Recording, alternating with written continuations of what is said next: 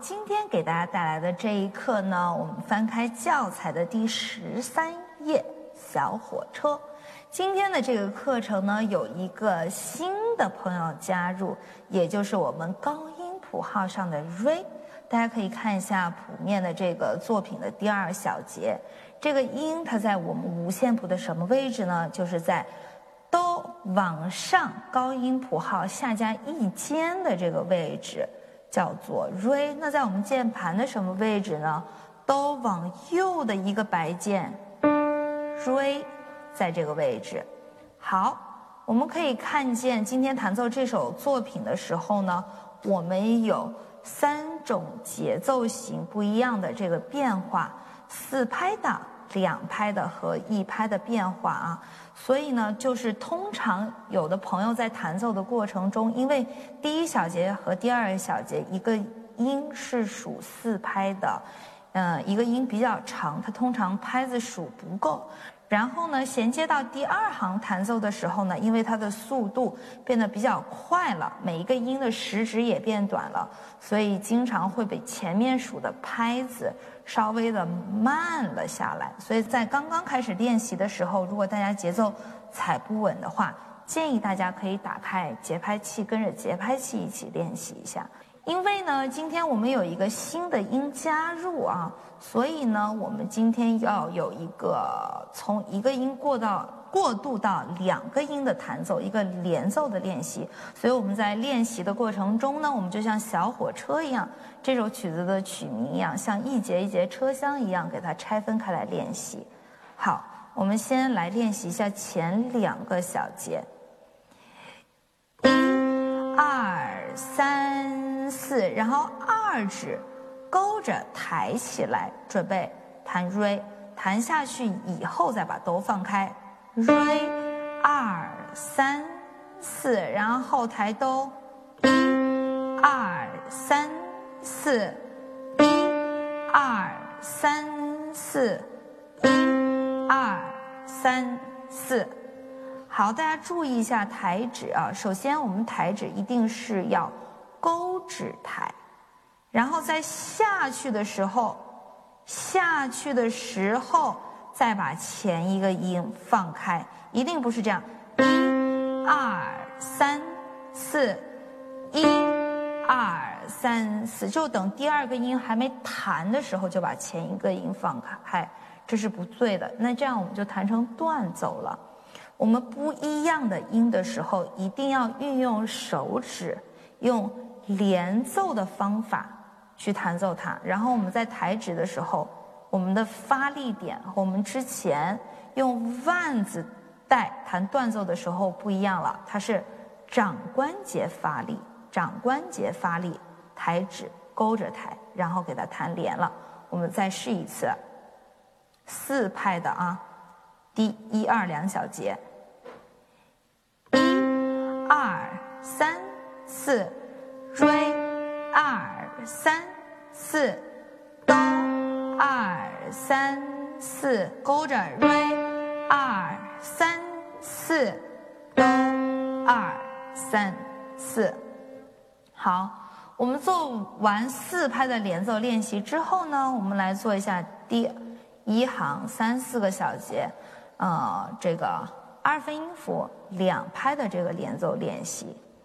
好，我们试一下啊，一定要注意是掌关节发力，不一样的音，就是从哆到瑞，不像我们之前弹的从哆哆哆都是一样相同的音，我们用断奏去弹奏它。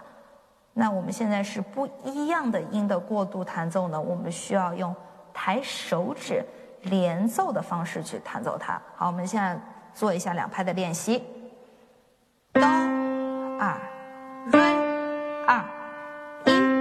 二三四，一二三四，再跟我来一次。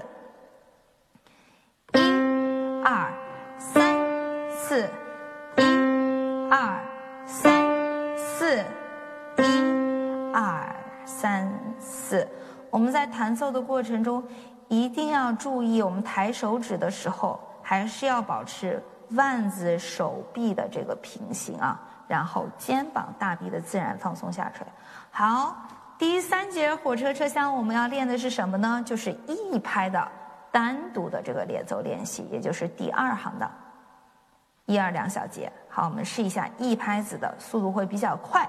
好，准备，开始，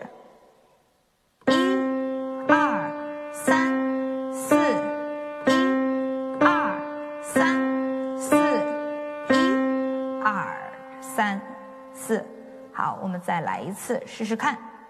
预备，开始，一、二、三、四，一、二、三、四，一、二、三、四。好，我们前几节课呢，用断奏弹一指的时候，要求大家大拇指一指的这个触键位置，同样的，我们运用到连奏当中的时候呢。大拇指也是要立起来的，这个触键位置是不能变的，要不然呢，我们就会形成。一定要把大拇指撑起来，要不然就是腕子会不停的在这儿一直抖动啊，是不对的。一指一定要撑起来，一、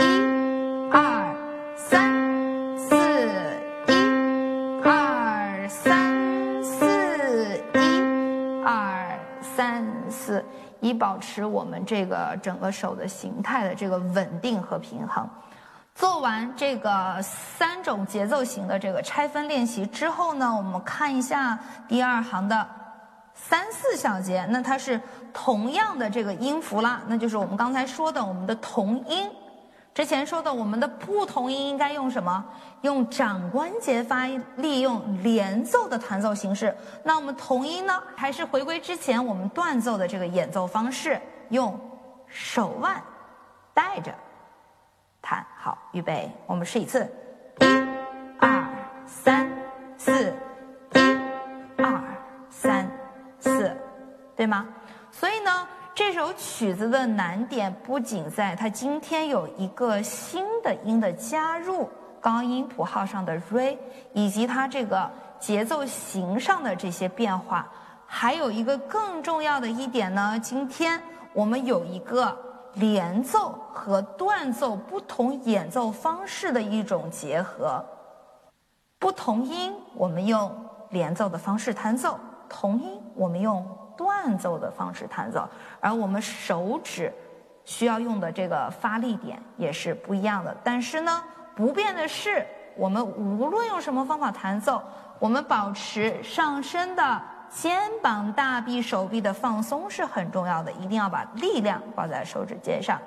好，我们现在呢，把整首曲子完整的连起来演奏一遍。好，准备，开始，四，一二三四，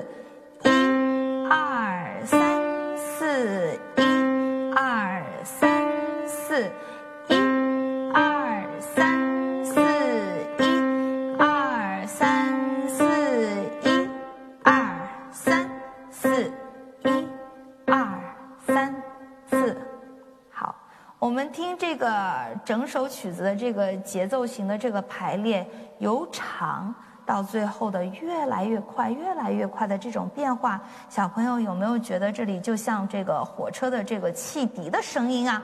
越来越远，声音越来越小。所以在最后两个小节的哆哆哆哆哆哆哆哆这个重复的这个部分，我们可以最后轻一点的弹奏，就好像小火车开的离我们越来越远的感觉。好，我们再试一次，一、二、三、四，一、二、三、四，一、二、三、四，一、二、三、四。